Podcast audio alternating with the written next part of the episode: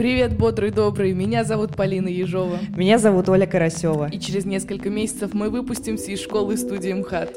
Мы решили, что за это время мы можем успеть рассказать всем, кто когда-либо хотел поступить в театральный институт, стать актером и просто людям, которые даже сейчас не перестают любить театр, чем мы занимались 4 года и как устроена эта профессия. Так, сейчас. Что сказать об этой профессии? Что сказать об этой профессии? Что сказать об этой профессии? Что сказать об этой профессии? Сейчас многие не поняли, что за странные голоса прозвучали. Дело в том, что на втором курсе мы выпустили первый дипломный спектакль ЧПР «Четвертая промышленная революция». Он был собран из монологов реальных людей, у которых мы брали интервью. Их профессии на тот момент были в списке исчезающих, ну или устаревающих. Это была первая часть спектакля. Во второй части звучали тексты, которые мы составили из интервью с людьми, за чьими профессиями будущее. Ну, нам тогда так казалось. Мы изучали специальный атлас профессий, консультировались со специалистами о том, какие направления будут востребованы в будущем, и даже не подозревали, что все это рассыпется, наш спектакль закроют, а лучшие умы этой страны будут вынуждены уехать за границу. Собственно, что сказать об этой профессии? Это как раз первая фраза одной из Олиных героинь театрального реквизитора. И мы выбрали именно ее для названия подкаста, потому что мы уверены, существует очень много людей, которые, грубо говоря, считают, что актер — это не профессия. У них есть на то основание, потому что, очевидно, без каких-нибудь экономистов, машинистов, сантехников мир просто встанет. А актерство, ну, для кого-то это хобби, это способ отвлечь, развлечь себя, для кого-то это вообще замена психотерапии. Я, честно, каждый раз внутри себя борюсь с каким-то довольно неловким чувством, когда у меня спрашивают, кто я по профессии, я должна, по идее, ответить, что я актриса. И поэтому подкаст прежде всего способ разобраться в том, из чего состоит наш актерский инструментарий.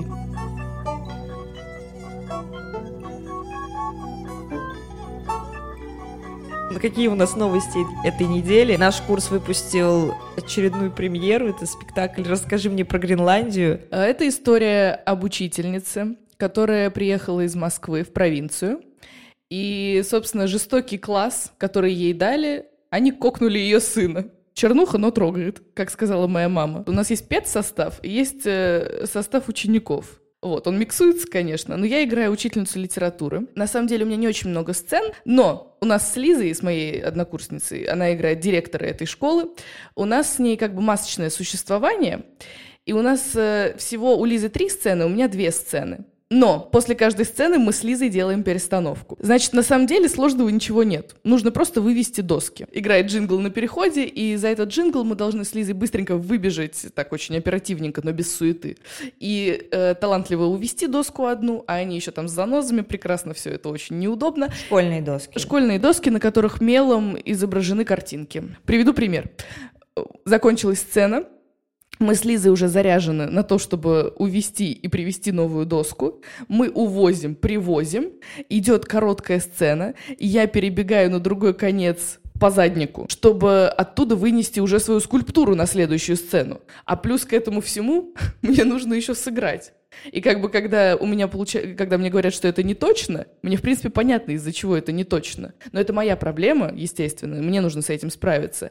Но у меня спектакль, как будто бы сейчас, это просто прохождение монтировок, а не нахождение в какой-то роли. А еще там эти доски, они могут э, либо Санюшке на ногу наехать, либо поцарапать нашу сцену. И поэтому мы чекаем еще такие мелочи. Как бы звучит это сейчас, может быть, э, достаточно мелочно, но это реально проблема лично для меня.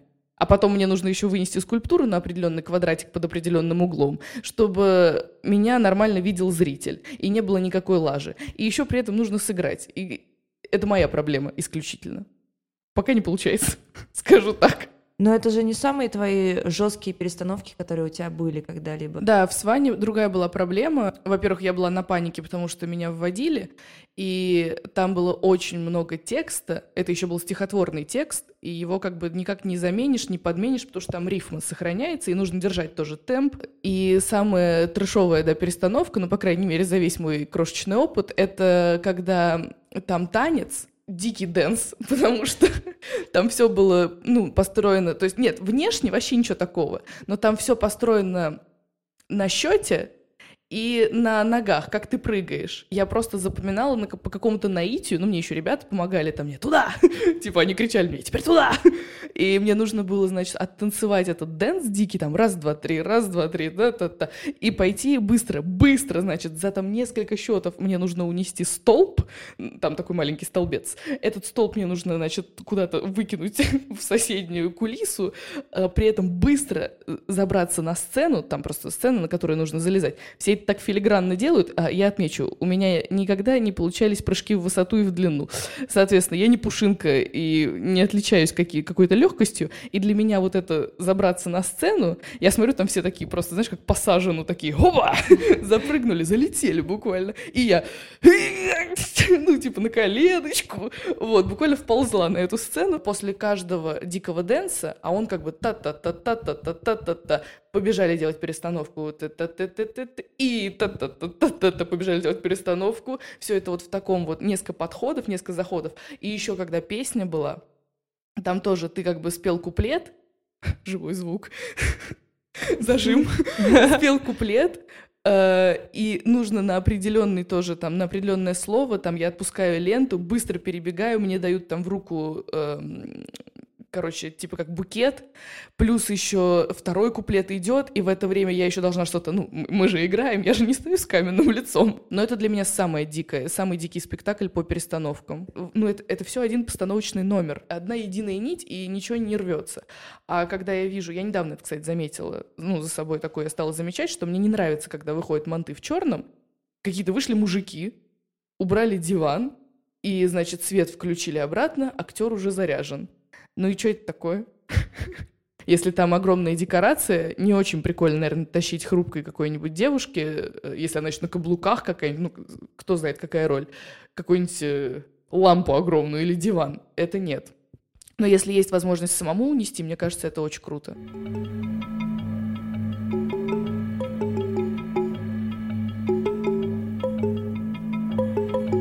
Мы будем постепенно внедрять новые рубрики, и первую мы решили назвать «Fact is Job». Это цитата документального фильма Веры Кричевской о телеканале «Дождь». Если кто-то сейчас впервые о нем слышит, то журналистская часть меня советует всем его посмотреть. Даже если вам, в принципе, безразлична тема медиа, этот фильм, он прежде всего про людей и про любовь к своему делу.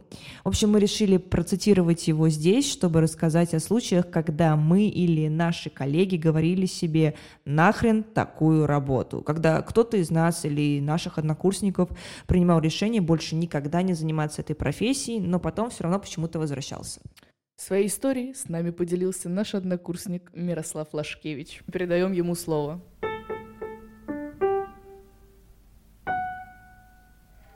Ну, в общем, это было на втором курсе, на нашем втором курсе, я ушел в армию.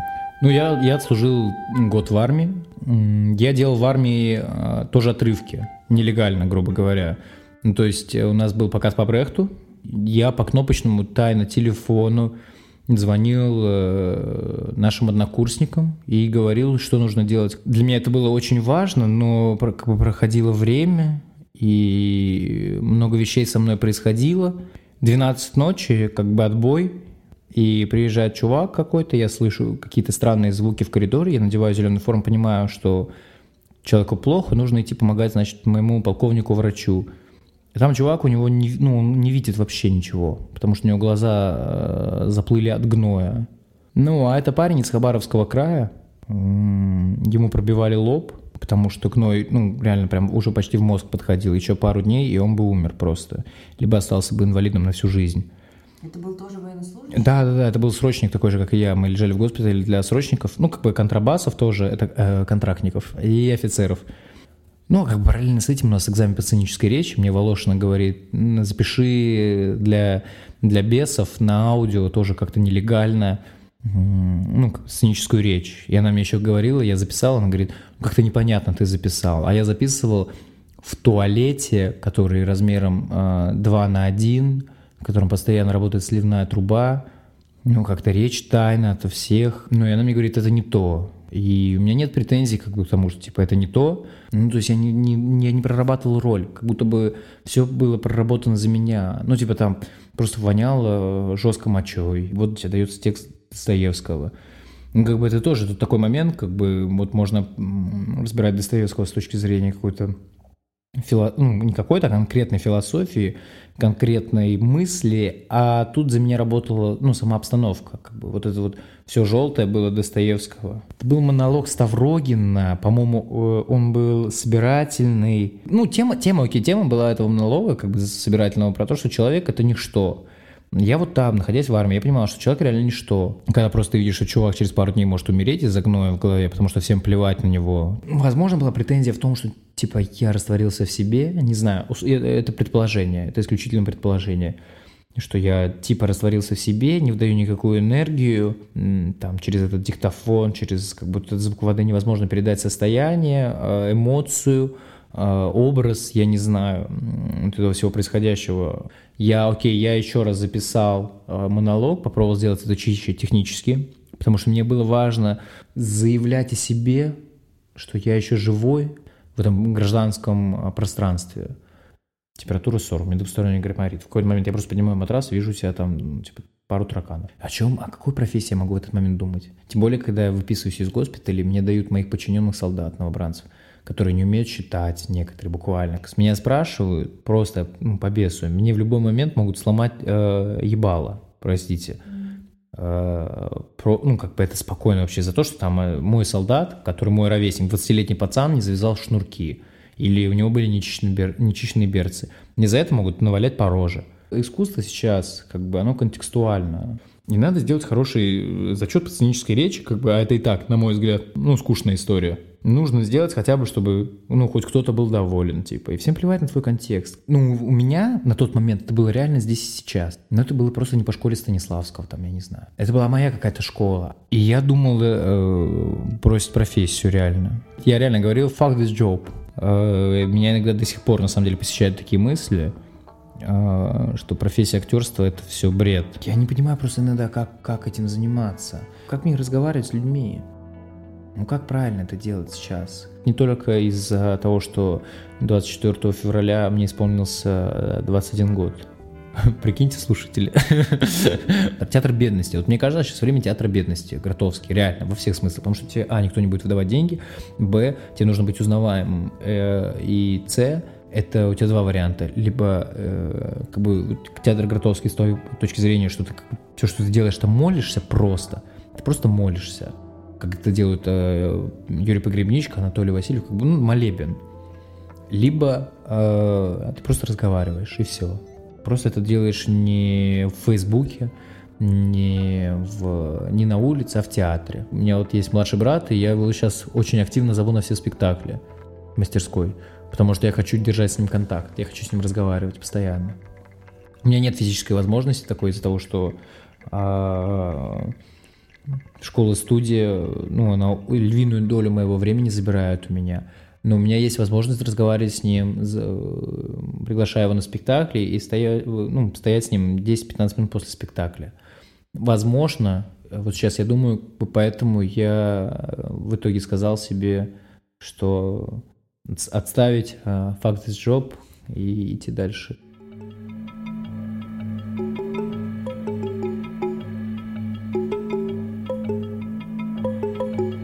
Под прошлым выпуском вы нам задали вопрос, с чем проще и с чем сложнее работать, современная драматургия, вербатим или пьесы того времени. Мне кажется, легко работать э, не должно быть в любом случае, ни с чем. Когда мы ставим пьесу Чехова или Островского, например, то мы сталкиваемся с тем, что люди там разговаривают не совсем такими конструкциями, какими мы разговариваем в жизни, и мы там тратим какое-то время и какие-то усилия на то, чтобы оборганичить эти реплики, которые нам уже могут казаться какими-то устаревшими, просто сделать так, чтобы они звучали по-живому. Если мы работаем над вербатимом, то мне кажется, что наше основное внимание уходит на какие-то внешние проявления человека, там его жесты, его мимика, темп, тембр голоса, э, а историю его можно всегда разобрать как какую-то классическую драматургию. Современной пьесой уже, кажется, может быть все что угодно, это какой-то любой образный ряд, текстовый поток, там, в рифму или белым стихом. И пьесы, на самом деле, уже было даже одно предложение, вернее, два. «Солдат Пришко». Такая у нас сегодня тема. Немножко. Такую темку мы поймали. Э, Солдат пришел в увольнительную, и когда надо было идти обратно в армию, он в армию не пошел. Все. А иногда она слишком бытовая. Там тоже, мне кажется, нужно искать способ находить условность, какую-то дистанцию, чтобы это все равно была условность театра. То есть, если действие происходит в детском саду или в морге, то это все равно должно быть как-то художественно оформлено, не совсем прям как в жизни. И не каждому актеру привычно работать с такой формой, ну, которую предлагает современная пьеса. Не каждый к ней привык. Наверное, все-таки современная пьеса для меня сложнее, потому что вербатим ты как бы пишешь сам. Ты взял интервью у человека, и потом, в принципе, ты можешь этот текст немножко переделать по-своему. Когда ты берешь вербатим, есть э, настоящий человек, есть ты, а то, что ты показываешь, это что-то третье. Когда ты играешь пьесу того времени, то, во-первых, уже... Почему может быть проще? Потому что э, как бы сказала Марина Станиславовна, все уже знают, как это надо играть. Все равно э, есть какой-то пример, как кто-то уже работал с этим текстом. А с современной пьесой тебе может достаться такой текст, с которым еще никто не работал. И тебе нужно здесь как бы найти какой-то ключ.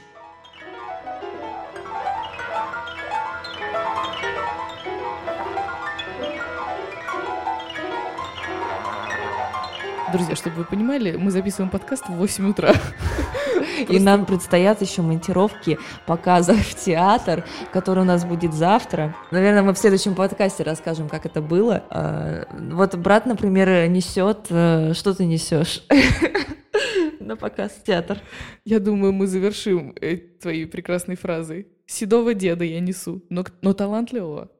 А, седого деда с усами. Э, Я показываю, э, значит, я сижу почти весь отрывок с закрытыми глазами, показываю бабку, которая не открывает глаза, библиотекаршу.